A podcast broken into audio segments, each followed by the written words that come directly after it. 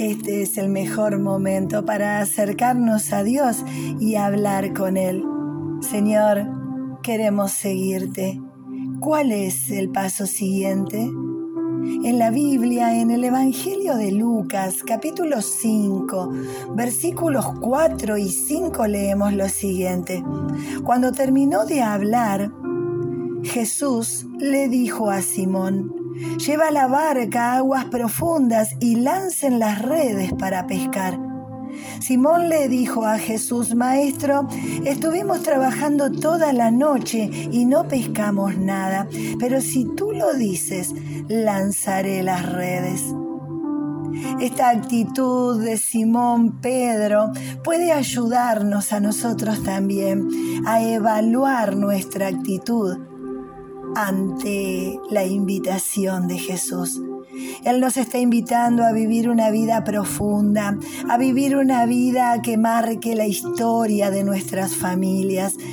Jesús nos está invitando a transformar la historia social de nuestras sociedades. Jesús nos está invitando a bendecir, a ayudar, a influir y a transformar.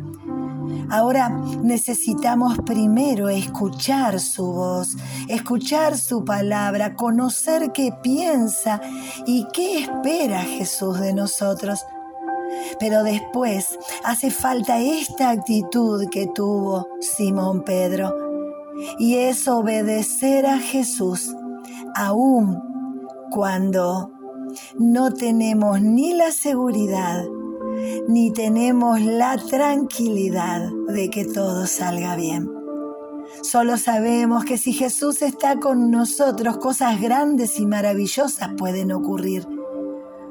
Todos sabemos que la vida no es perfecta, pero vivir sin ningún objetivo en esta vida es una vida muy triste.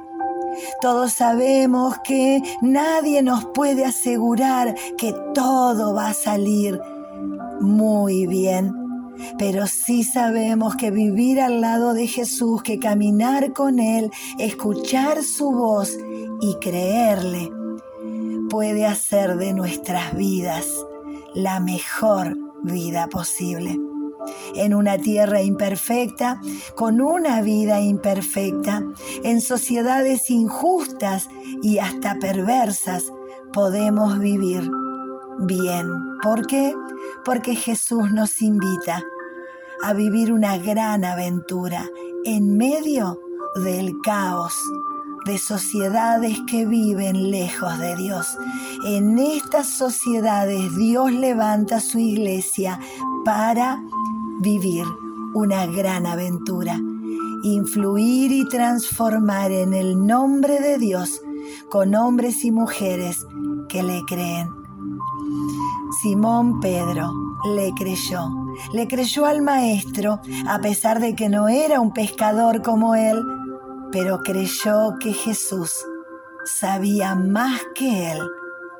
Y entonces obedeció. ¿Qué vas a hacer? ¿Te vas a quedar con tus propias ideas o vas a obedecer? Escucha primero la voz de Dios y después el paso siguiente es obedecer.